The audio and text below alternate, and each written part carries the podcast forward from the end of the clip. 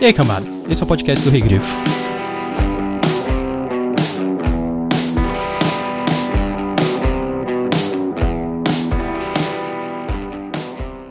Perdi um braço na minha última volta para casa.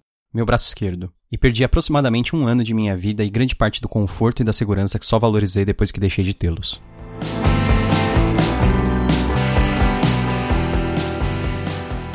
Eu sou o Gustavo Domingues, também conhecido como Rei Grifo. Eu sou a Thaís Prioli. E hoje nós estamos aqui para falar sobre Kindred, Laços de Sangue, escrito pela Octavia Butler, é, lançado originalmente nos Estados Unidos em 1979 e no Brasil finalmente lançado em 2017 pela editora Morro Branco. A Octavia Butler, que morreu cedo, ela viveu 56 anos, Uhum. né? Ela nasceu em 47 e faleceu em 2006. Ela é ganhadora de vários Hugos, Nébulas, Locus. A Octavia Butler ela talvez seja a mais eminente escritora de ficção científica negra, né? É importante falar isso. A Octavia Butler, ela é uma mulher negra que ganhou grande destaque em uma época muito difícil. Se hoje em dia é difícil, imagina nos anos 70, que foi quando ela publicou Kindred. o Kindred não foi o primeiro que ela publicou. É um romance que é único, não é faz parte de nenhuma série. E sobre o que, que é o livro? Ela narra da seguinte forma, que ela fala que em seu 26º aniversário, Dana e seu marido estão de mudança para um novo apartamento. Em meio a pilhas de livros e caixas abertas, ela começa a se sentir tonta e cai de joelhos, nauseada. Então o mundo se despedaça e Dana repentinamente se encontra à beira de uma floresta próxima a um rio. Uma criança está se afogando e ela corre para salvá-la, mas assim que arrasta o menino para fora da água, vê-se diante do cano de uma antiga espingarda. Em um piscar de olhos, ela está de volta ao seu novo apartamento, completamente encharcada. É a experiência mais aterrorizante de sua vida, até acontecer de novo e de novo. Quanto mais tempo passa no século XIX, numa Maryland pré-guerra civil, um lugar perigoso para uma mulher negra, mais consciente Dana fica que sua vida pode acabar antes mesmo de ter começado. E aí, Thaís, o que, que você achou do livro? Eu gostei, eu achava estranho quando umas, umas pessoas falavam assim, nossa, é um livro pra ler em um dia, né? Porque ele é um livro de 440 páginas, mais ou menos. É um pouco grande. E realmente, ele é um livro pra se ler em um dia. Eu não digo em uma tarde, talvez, só a menos que você consiga fazer a leitura dinâmica, mas com certeza é um livro que você vai querer terminar rápido. Acho que se você for forçado a uma situação, por exemplo, uma viagem de ônibus de seis horas, talvez Sim. você consiga dar um, um estirão ali e ler, né? Mas... E se tivesse internet, né? É, é, tipo isso. Ah, tipo, é, avião. Tipo, ah, vou fazer uma viagem de 10 horas de avião. Aí você leu o livro de uma vez só, eu Sim, acho. É. exatamente.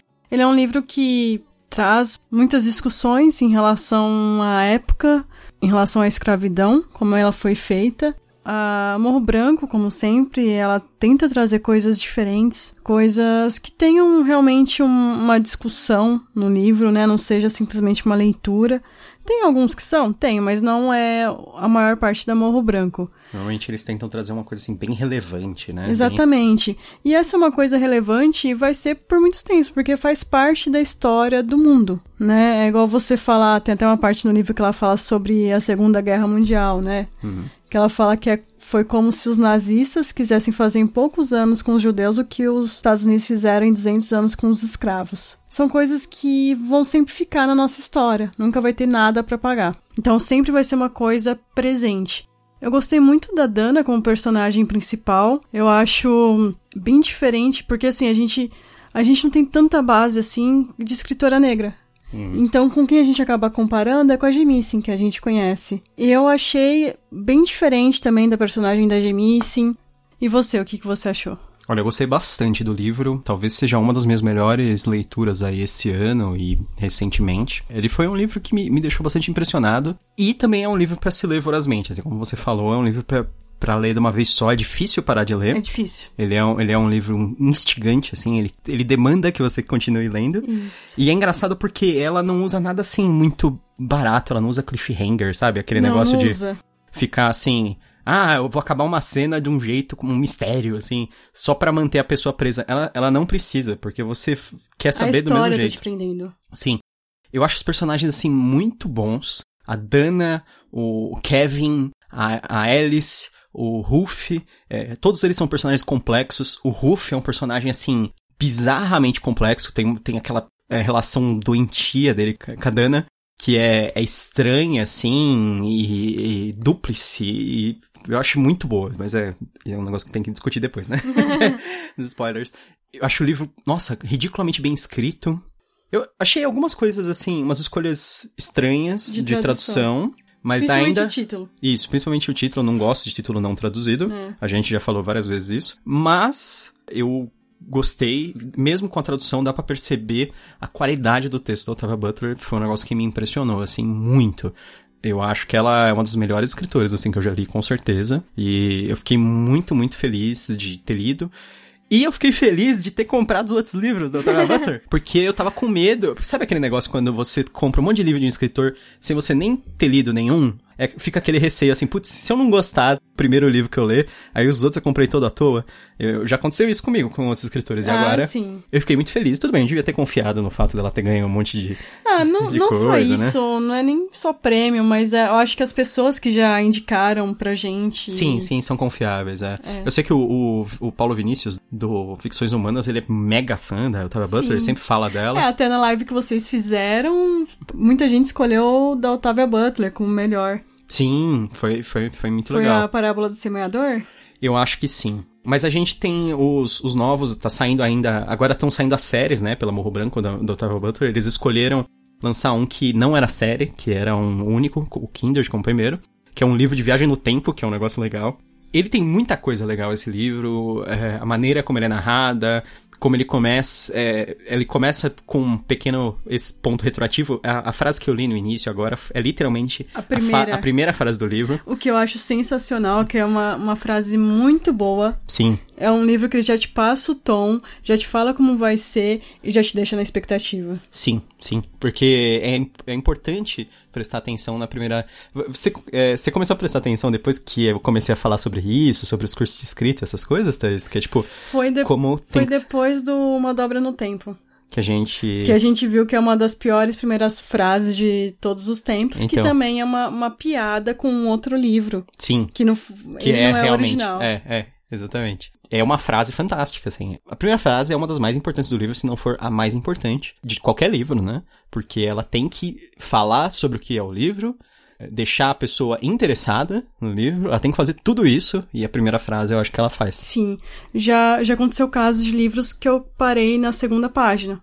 Então, assim, se você tem uma primeira frase chamativa, o primeiro, pelo menos a primeira página, a segunda, a chance da pessoa continuar é muito mais Uhum.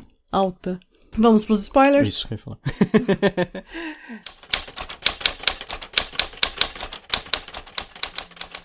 Já tinha visto pessoas serem surradas na televisão e nos filmes. Já tinha visto sangue falso nas costas dela e ouvido gritos bem ensaiados. Mas não havia ficado perto e sentido o cheiro de suor, nem ouvido as súplicas e as orações das pessoas humilhadas diante de suas famílias e si mesmas. Eu provavelmente estava menos preparada para a realidade do que a criança que chorava não muito longe de mim. Na verdade, ela e eu estávamos reagindo de modo muito parecido. Meu rosto estava banhado em lágrimas, e minha mente ia de um pensamento a outro, tentando me desligar das chibatadas.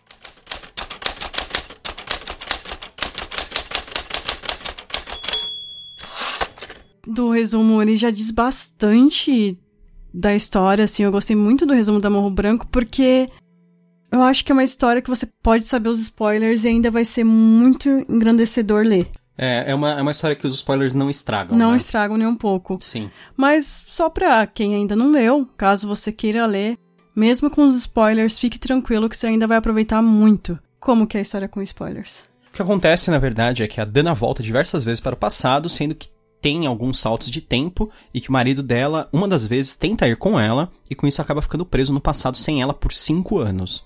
Ele consegue voltar com ela depois, mas ela continua voltando sozinho para ajudar o seu antepassado, que é o Rufus. E até um momento em que o Rufus tenta estuprá-la e ela acaba matando, mas ela consegue voltar finalmente para os tempos atuais, né? Isso, que é quando ela perde o braço, Que é quando né? ela perde o braço, que é, na verdade, o ponto inicial do livro, né? Como é um livro sobre viagem no tempo, no- é, é interessante ela começar com o final, porque ela já tá narrando. Eu lembro que ela, logo no começo, ela não narra só isso. Ela também narra o Kevin indo encontrar ela. Isso. E aquela história que ela fala assim, a polícia te liberou fácil, aí ele, não, foi bem complicado, não sei o quê. Porque eles acham que toda viol- a violência que ela sofre é por causa dele. Em nenhum momento ela quer sair de casa quando tá acontecendo isso, porque é importante a gente falar que isso acontece num período hiper curto. Eu acho que dá o quê? Dá dois meses no máximo, três meses no ano que ela tá, que é 1976. É, vamos, vamos falar assim, ó. Tem duas coisas, acho que são importantes falar sobre a viagem dela. Um que é uma viagem no tempo e espaço. Isso. Porque ela tá em Nova York e ela vai pra Maryland, que é um estado bem ao sul. É próximo ali de Washington, mais ou menos. É Não, no é- centro dos Estados Unidos, que é... É, não é falam bem ba- ao sul, né? Mas é. é, é, Eles falam bastante Baltimore. Ah, é verdade. Ah, é engraçado que a gente tá assistindo The Wire, né? É, então. Ela viaja pra aquela região e ela viaja no tempo, né? Então ela viaja pro século XIX e pra lá. É, Qual o é o século XIX é importante falar o ano, porque no século XIX é quando a gente tem a guerra civil dos Estados Unidos, que é justamente a guerra entre o norte e o sul, que ocorreu por causa da, sobre o norte queria libertar os escravos, e já, eles já eram libertos praticamente, e o sul não, não queria. Porque o norte era industrial, ele não dependia mais de escravos. Não é que assim, ah, o norte era bonzinho. Não. Entre aspas. Ele queria que os, que os escravos se tornassem consumidores. Exatamente. Então eles tinham a industrialização e os escravos podiam consumir dentro dessa industrialização. Então eles eram muito mais valiosos como pessoas normais. É, já o sul, ele dependia dos escravos para mão de obra de tudo. Então, é que ele era completamente rural, ele era totalmente baseado nas plantações. É, lá tem um nome específico para plantação, que é plantation, que é a plantação de sulistas lá, que os escravos trabalhavam, né? Por isso eles não queriam, porque eles achavam que eles iam perder poder econômico, blá blá blá. E aí eles foram pra guerra e foi uma guerra assim bem desigual também pelo fato do norte ser industrial e o... Isso é um pouco mais avançado Tecno- tecnologicamente. Sim, as- tanto que até hoje as armas do sul são consideradas relíquias porque elas eram produzidas artesanalmente. Hum, interessante. Por isso que elas são mais caras. Tem gente que fala que elas são mais caras porque as pessoas adoram o racismo. e o sul era racista. Mas não é. É porque as coisas no sul eram produzidas artesanalmente. Tipo, era coisa de ferreiro, tal, as espadas, os fuzis. E no norte elas eram produzidas industrialmente. Eram produzidas em massa, né? E por que, que é importante a gente falar sobre isso? Porque essa guerra civil ela iniciou em 1861. Mas essa primeira viagem da Dana ela acontece em 1815. Ela cai em 1815, né? Exatamente. É. Ela vai ter alguns saltos depois, Uhum. mas ela sempre vai ser nesse período anterior à guerra civil. A gente falou sobre como acontece e o por que acontece, qual é o gatilho da viagem. Ela descobre que o, o pivô da viagem dela é o antepassado dela chamado Rufus. Que ele foi, ela fala, tipo, tataravô, assim, um negócio assim, bem longe, bem né? longe. Ela descobre isso aos poucos, né, ao longo da história. E o Rufus, ele era um filho de um de um Fazendeiro. fazendeiro rico que tinha escravos e ele acabou tendo é, filhos com uma escrava. E aí, a, partir daí que na- foi nascendo os, descend- os descendentes dele que acabou dando na Dana, que é uma mulher negra, né? Isso. Por isso que ela é negra, apesar dele ser branco. E ela tem o medo de. Ela não pode alterar muita coisa, Uhum. porque dependendo do que aconteça com ele, talvez nem ela exista, né? Sim, sim. Não se exatamente. sabe como é que vai afetar isso a linha do tempo. Eu, eu acho legal essa parte porque ela é muito cuidadosa, isso é muito prático, né? Ela é uma personagem mitológica. Sim, Eu adorei isso, porque em geral, é lógico, foi escrito por uma mulher. Não tem como negar isso. Porque muitas vezes a mulher é visto apenas como uma pessoa emocional. impulsiva e emocional. Isso. E a Dana não é. O que é normal para a maioria das mulheres, né? Então, ela é lógica, ela não é burra. Acontece a primeira vez, na segunda ela já tá levando coisa com ela. É, essa é a melhor parte. Ela leva um. E é questão de segundos, minutos. é, ela leva uma, um- uma mochila, né? Cheia de, de objetos. Que é tipo, objetos que podem ajudar ela no, no- naquele passado distante. Inclusive, ela começa. Cada vez que ela viaja, começa a levar remédios, né? E coisas Exatamente. muito úteis pra, pra época. O que, que é o gatilho? Ok, o Rufus, ele é o principal. Só que o gatilho é, quando ele está em perigo de vida, ela é invocada do futuro, digamos Não assim. que ele tente invocar ela, né? Mas, Mas ele fala que ele vê ela no local Sim. onde ela está e ele meio que puxa assim mentalmente ela, ele- como se ele quisesse ajuda, Uhum. e aí ela é trazida. Então a primeira vez é quando ele, quando ele é bem criança, ele tá se afogando, e aí ele tá se afogando, ela tira ele da água. A e segunda faz meio que uma ressuscitação nele. é, aí a segunda vez ele tá colocando fogo no quarto sem querer. Isso. Aí a terceira vez é, ele tá sendo espancado já? Não. Não, quando ele cai e quebra a perna. Ah, Que é verdade. quando o Kevin volta com ela. que é ele cai da dela. árvore. E ela sempre volta pro presente quando ela sente uma ameaça à vida dela. Então ela é, realmente vê que a vida dela tá sendo ameaçada e que ela pode morrer ali na situação. É interessante porque, na verdade, os dois são similares. Porque ele invoca ela quando ele sente que tá sendo ameaçado. E ela consegue voltar para o presente quando ela sente que ela tá sendo ameaçada. Isso. Só que aí, o que acontece? Isso pode causar uma mudança de anos, porque para ela, a diferença de tempo entre uma invocação e outra às vezes é horas, mas pro Rufus é anos. Tanto que quando o Kevin fica sozinho, acho que é, para ele se passa cinco anos lá, e para ela são questão de oito dias. Quando ela começa a ser invocada, teve uma coisa que eu pensei, que ela, eles, eles falam do Kevin, né? O Kevin é o marido dela. É, inclusive, eu até te dei um spoiler sem querer, que ele é branco, né? Por uma boa parte da, da história, ela não conta. Você não sabe. É, tipo, ela só conta quando ele volta com ela. Quando ele volta no tempo com ela. Isso, isso. Ah, tá. Porque aí ela Ah. quer falar sobre o fato dele ser branco no passado e ele conseguir ter vantagem. Não, é- Quando ela volta a segunda vez e ela consegue levar os objetos juntos, aí eu pensei, quais são as regras dessa viagem? E se o marido dela te agarrasse ela, ele, ele voltaria É. junto? E aí, sim, ele Sim, voltaria. exatamente. Mas ela não queria que ele fizesse isso porque ela não sabia se ia conseguir trazer ele de volta. Como Sim. ia ser. Mas aí ela acaba é, tendo. A vez que ele vai, ela acaba tendo uma certa vantagem.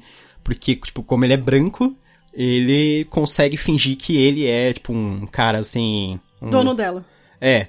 É, Tipo, um cara de posses, né? Porque ele é É. educado e tal. Porque todo mundo acha estranho ela ser educada. Ela Uhum. ser alfabetizada, ela não fala do, do que, como os escravos falam, né?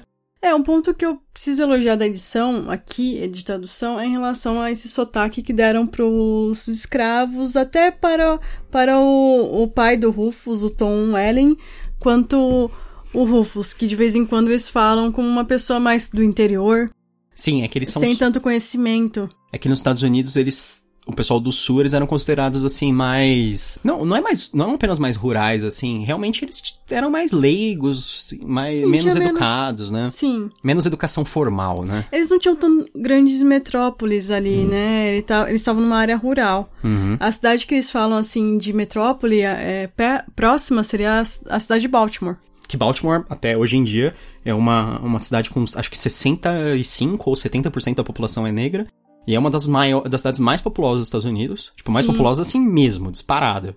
É gigantesca. Puta metrópole, assim. É, e é interessante porque os Estados Unidos não tem essa divisão racial tão parecida com o Brasil. Porque no Brasil, ok, a maior pa- parte da população é negra. Uhum. Mas nos Estados Unidos, não. Então, isso é interessante. Essa cidade tem uma população muito grande negra até hoje. É porque nos Estados Unidos ainda é, porque como houve a instituição da segregação por muito tempo, uma segregação muito mais imposta, que eu acho que era não apenas no, no nível de apenas segregação legal, assim, é, até depois da, dos, dos direitos civis e dos negros adquirirem é, os, os direitos de voto lá, de, do reconhecimento da lei mais aí nos anos 60, 70, ainda exi existia uma, uma segregação muito mais forte, né? Sim. Eles, eles têm, tipo, aquele negócio cultural fech mais fechado e tal. Enquanto no Brasil é mais difundido. Não que o fato de no Brasil ter mais miscigenação queira dizer que aqui tem menos racismo. Nada a ver, na verdade tem... Não que tem mais também, né? Mas tem bastante, do mesmo jeito. Que nem nos Estados Unidos. Só que aqui é um negócio muito mais, assim... É, dúbio, por conta da quantidade de miscigenação, né?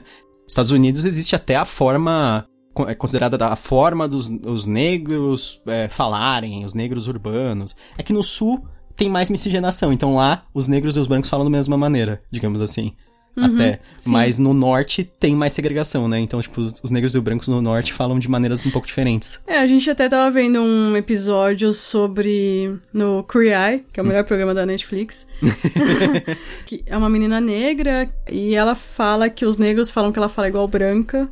É interessante ela isso, não para... se encaixa nos brancos, né? É. Também, exatamente. Que é, que é mesmo o caso da Dana aqui. Sim, sim, exatamente.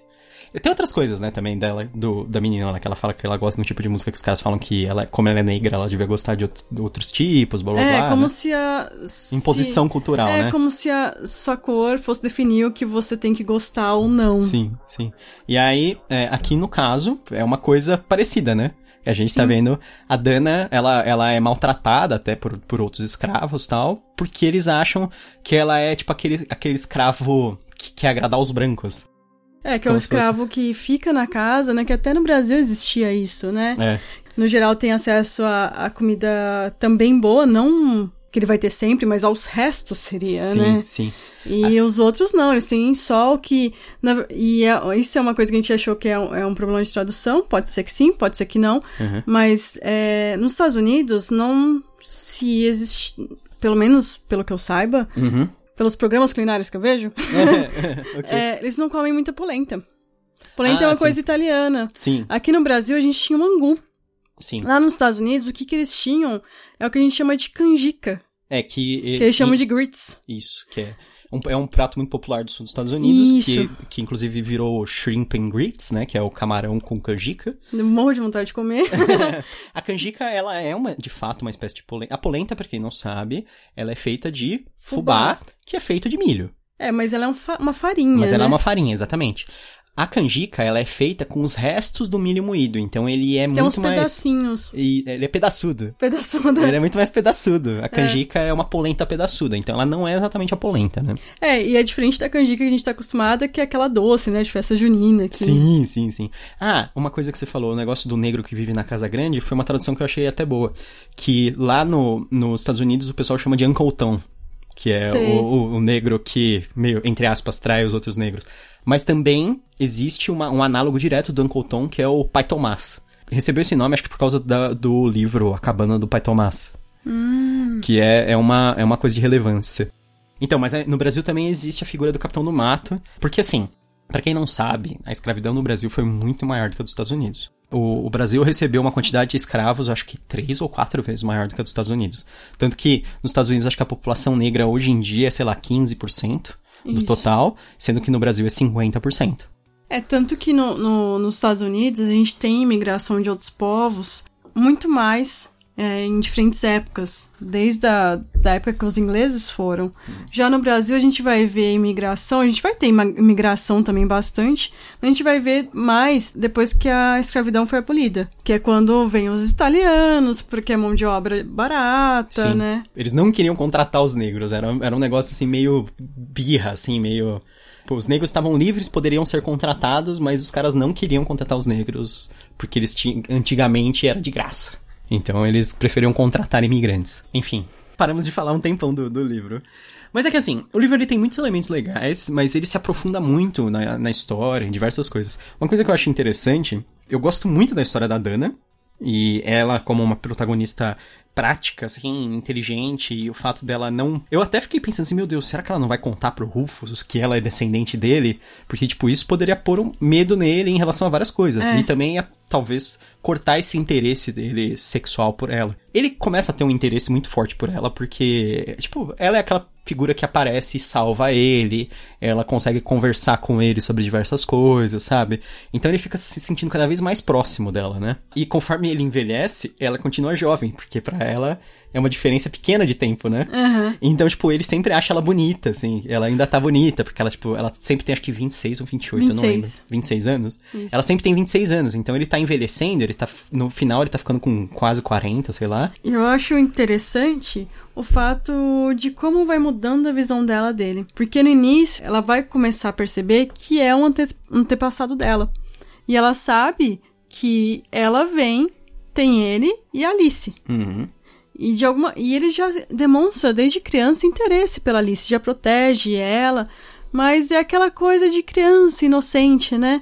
E ela pensa, nossa, que legal, né? Ele vai ser bem diferente do pai dele. Ela acha que eles vão crescer, vão se apaixonar, vai ser uma coisa É. assim, né? Mais, mais pura, Hum. assim. Mas não, não é o que acontece. A Alice casa com o Isaac É, o Isaac é um escravo mesmo. e, também da fazenda. É que ela.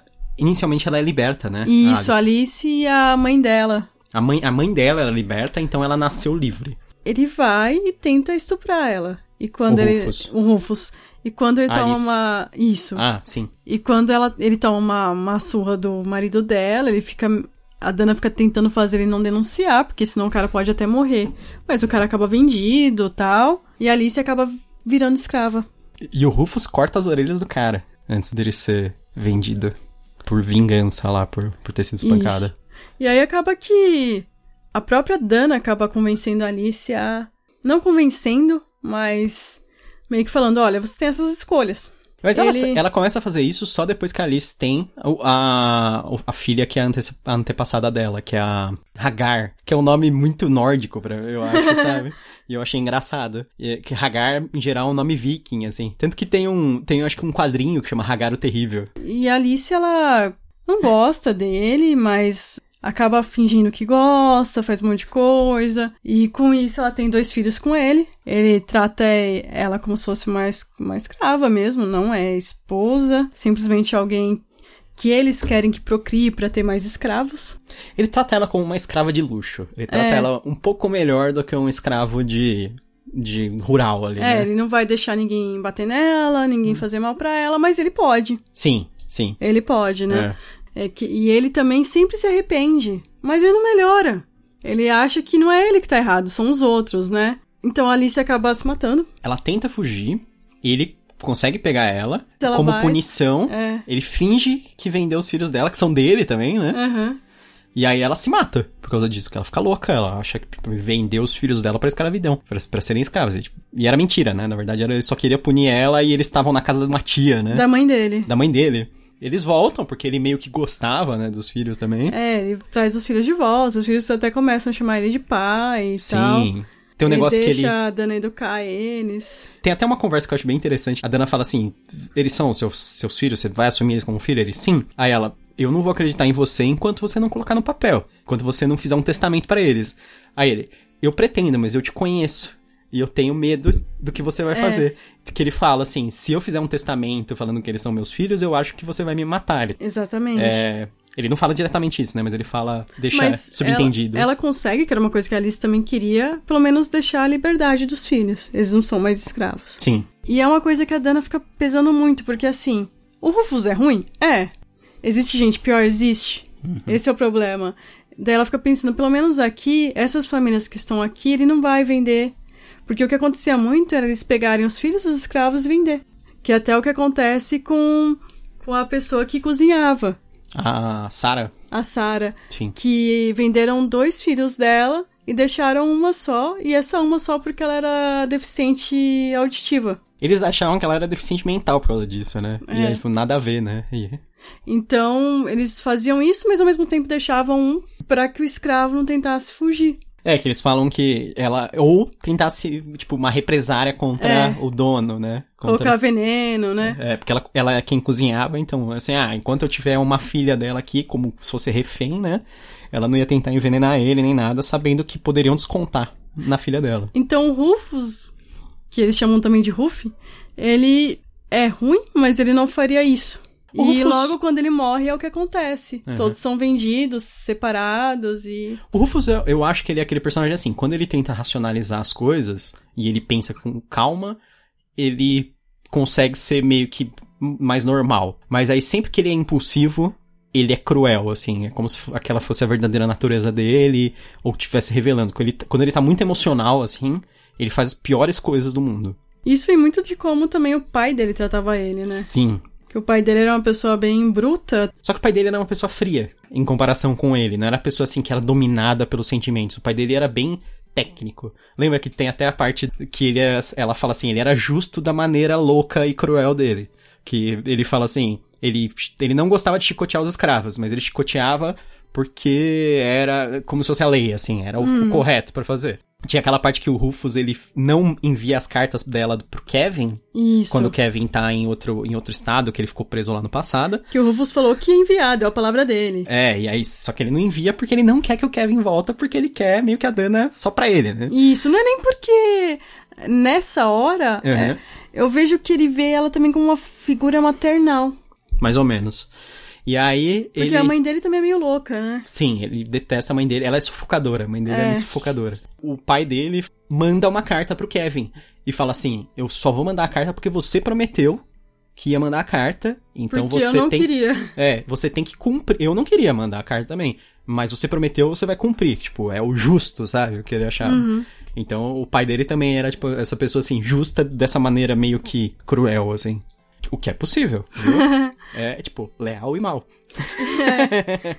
Eu gosto muito também que a Dana, ela fica sempre se questionando. Ela fica falando assim, nossa, eu já tô acostumada a isso. Eu já me acostumei tão rápido a isso, a essa escravidão. E é uma coisa que a gente acaba, às vezes, se acostumando e não deveria, né, com algumas coisas. Uma situação ruim, é, né, uma, uma Acontece repressão. uma vez, mas acontece, começa a acontecer mais e A, gente acostuma a ser pisado, né? Ser... É, é, igual assim, vamos ver um jornal, né? Sei lá, a gente tem o SPTV aqui em São Paulo. Sim. Aí acontece uma tragédia. Igual tipo, estoura, estoura, uma barragem. Aí é. você fala assim, ah, estourou okay. outra. É, tipo, a primeira vez, nossa, uma barragem. Aí agora estourou outra. É, aí. Quando vai estourar a próxima? Não é nem mais se vai. É, é quando. É, e não deveria ser um quando. É, pois é. É importante essa reflexão, porque é uma, uma coisa que é inerente, eu acho que ao ser humano, a gente acaba se acostumando a situações ruins. Com a desgraça. É. fazer a desgraça fazer parte da, da rotina, né? É, e os jornais adoram essa desgraça, porque é o que e, dá audiência. Idolatram a desgraça. É. É engraçado, né? Que é tipo, é o, é o que as pessoas falam assim, ah, eu acho cínico quem usa a internet pra só falar de coisinha bonitinha e legal. E conforme você amadurece, não é isso. Não, não é que a pessoa é cínica.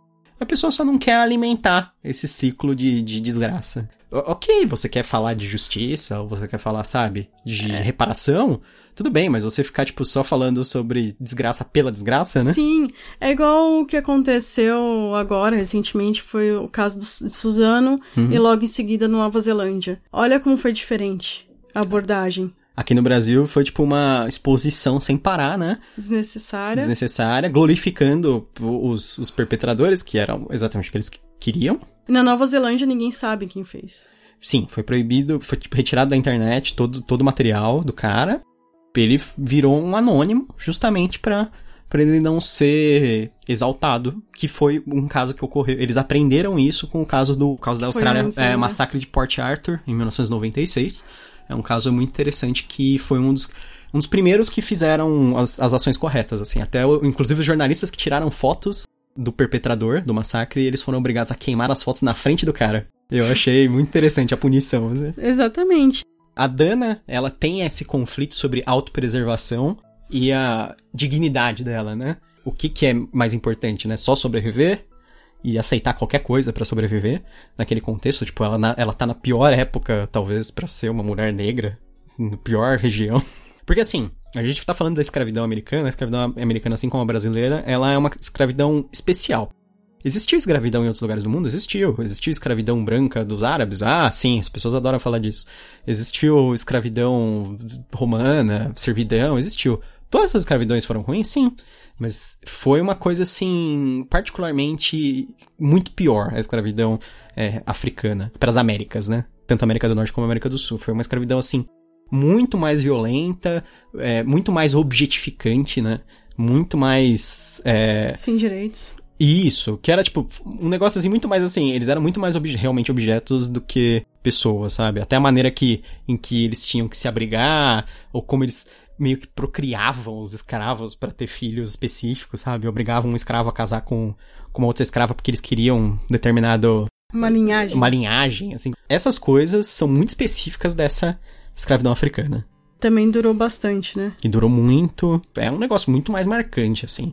Por isso que é uma, uma situação, assim, muito, muito pesada para ela, né? Existe, eu acho que é tipo quase um suspense, assim, é, o livro, porque existe esse, esse medo superveniente, assim, da ameaça que ela sofre a todo momento. Que na verdade, a qualquer momento, de repente, alguém pode, sei lá, bater nela até tem a morte. Ou... Tem uma parte que ela fala que o Ruff indica pra ela pra ir pra um lugar, pra fugir, alguma coisa assim. E ela fala: Eu prefiro ir pela mata escura do que ir pela estrada. E ela fala: Eu sinto mais medo aqui do que da violência que eu tenho na atualidade. Só um adendo agora, a gente falou da Dana, mas a história do Kevin é muito boa também. Ele é um. Eu gosto dele como personagem. E a história dele, que ele fica cinco anos preso no passado, na verdade, assim, se você contar os, o tempo, ele acaba ficando mais tempo que ela. Assim, puramente, porque ele não ia e voltava, né? Uhum. Ele ficou preso uma época, cinco anos no passado. E, e, ele fica, assim, com muitas marcas. Ela fala que parece que ele envelheceu, é. tipo, 20 anos Até nesses 5, né? Acham que ele tá com câncer, né? É, quando ele volta, né? Uhum. E... e... E, ele tem dificuldade para fazer tudo. Ele começa a ter alguns ataques de pânico. Sim. Ele não lembra mais como é que dirige. Porque o, o que, que, é interessante? O Kevin, ele não. Ele ficou no passado, mas ele era um cara ainda guiado pelas ideologias dele. Então, o que, que ele fazia? Ele te- ajudava escravos a fugirem. Isso, educava. É, ele, ele, ele era tipo, Ensinava a ler e escrever. professor clandestino de, de escravos. Ele ficou meio que famoso, né? É, então. E é, eu acho umas coisas. Uma das conversas mais engraçadas é quando eles voltam e eles estão falando, tipo, acho que é no 4 de julho, um pouco antes dela fazer uns retornos, que ela fala não sei o que, não sei o que, do Andrew Jackson. Aí ele fala assim: Ah, eu conheci ele, não era grande coisa. eu conheci ele, pessoalmente, sabe? E ele viaja pra vários lugares, né? Sim, ele vai pra outros estados. Aqui ela meio que fica presa a um local porque ela não, não tem essa liberdade, né? Tanto que eles chegam a cogitar quando eles estão juntos. É, se a gente não conseguir voltar, pra onde que a gente vai? Uhum. Ele fala assim: Ah, eu gostaria muito de ir pra Califórnia, né? Pra ver como é que foi, porque eles são da Califórnia. Conquista do Oeste, né? Na verdade, eles são de- da Califórnia. Eles não Eles são de são Nova, de Nova York. York? Não, eles são Ah, da não. Califórnia. Verdade, perdão. ela eles- fala eles- que é de Nova York. Verdade. É que ela fala que se ela falasse que fosse da Califórnia, eles não iam acreditar. É, porque na época a Califórnia era dos espanhóis. Sim, ela, eles falavam que eram de Nova York, mas eles são da Califórnia, é verdade. Tanto que tem alguns estados no norte que já não tinha escravidão. E é- tinha um que era hum, fronteira com Maryland, que já não era. Eles não pod- conseguiriam ir pra lá. Sim. Eles são de Los Angeles, na verdade. Queria muito ler agora os outros livros da, da Octavia Butler, mas é que eu sei que eles são muito diferentes, eles são muito mais ficção científica do que. É que esse é um livro tão específico sobre viagem no tempo, né? Diversas pessoas que escreveram umas coisas fantásticas, assim, mas a Octavia Butler foi uma que teve um, um destaque, assim, muito grande.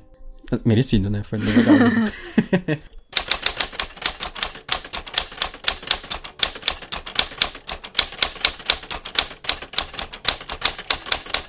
e aí, Thaís, recomenda o livro?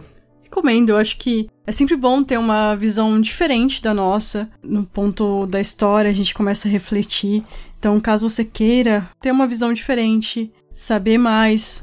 Eu sei que não é do Brasil, mas é um pouco parecidos com o que tivemos aqui também. Eu também recomendo, caso você goste de outros podcasts, um podcast do Mamilos, que é o episódio 173, que chama Eu Não Sou Racista em que a gente vê o quanto a gente é racista. É, é impressionante. Mas o ponto é, ok, eu sou. Eu, todo mundo tem um pouco de racismo dentro de você, mas como eu posso melhorar isso? E você, você recomenda? Demais, muito, muito mesmo. É, se não pelo valor social do livro, se você é o tipo de pessoa que não se importa, apesar que você deveria. mesmo assim, leia, porque assim, como ficção científica, o livro já é muito legal. Como um livro, ele já é absurdamente bem escrito, já é muito bom. E além disso, ele tem essa discussão social que é interessante, que é uma coisa assim esclarecedora, é, joga uma, uma luz diferente sobre muitos projetos. Foi um livro, assim, fantástico e eu recomendo muito para fãs de, de ficção científica, para fã de viagem no tempo, se você gosta muito. Eu acho que vale a pena. Eu acho que é um livro muito, muito legal, assim. Tem uma edição do Kindred que não... A gente tem a edição de capa dura, né? Uhum. É, porque a gente é sommelier de lombada. A gente gosta de, de livro na estante bonito, mas mesmo assim... Tem uma edição que não é capa dura, aquela capa mole, que é brochura, né? Que é muito mais barata. Isso é um preço muito bom. Se você, se você procurar, ela sai muito em conta. Inclusive, é, como a, a Morro Branco vendeu muito do Kindred nessa edição de brochura, os outros livros da Octavia Butler saíram todos em Isso. brochura, sempre num valor muito mais acessível do que o normal. Parece que isso foi uma, uma coisa assim intencional da editora, que era pra realmente tornar o livro acessível, pra realmente tornar o livro é, mais fácil das, das pessoas terem acesso às pessoas que têm menos condições econômicas para poder também ter acesso ao livro, que isso é ótimo. Uma reclamação que eu posso fazer desse livro é: não tem edição digital. É verdade, né? Acho que eu- todos os livros da Morro Branco não, Não tem, tem. né? Ela, ela falou que existe uma dificuldade de, de criar edição, porque a... Tem, são direitos diferentes. É, Eu sei que também o, o lucro da editora muda muito, porque no digital é menor, mas é uma facilidade pro leitor, né? É, nós somos grandes fãs aí da, do formato digital para ler, ele é mais fácil para marcar frases, que é uma coisa que a gente faz muito, pra- inclusive pra facilitar no podcast, né? Esse livro foi um livro que a gente teve que tirar muita foto do livro é, físico, e né? pra- usar o OneNote pra ficar anotando. ficar marcando as frases. Então, fica a nossa dica aí, por favor, edição digital no próximo. Esse foi o nosso podcast sobre Kindred, Laços de Sangue. Podia ter deixado só Laços de Sangue, né? Pode ser da Otávia Butler. Caso você já tenha lido, deixe sua opinião. Deixe sua opinião também sobre o podcast, o que você achou. Nosso próximo episódio vai ser sobre o conto Os Confins do Mundo, e Voz da Ração 6 do livro O Último Desejo. É, o Voz da Razão, para quem não lembra, não é um conto, ele é só um interlúdio que existe entre cada conto dos livros do Último Desejo, que é do, do Andrei Sapkowski e que é o livro que todo mundo conhece como o livro do Witcher. é, é, é, o primeiro livro da série, que é, é dividido a saga, é, a série no Brasil chama A Saga do Bruxo Geralt de Rivia. Eu não sei até se foi rebatizado como Witcher. Estamos aí continuando com a nossa série de contos do, do Witcher. Então é isso. Espero que vocês tenham gostado desse episódio. Até mais. Até a próxima. E bem-vindos ao Canavial.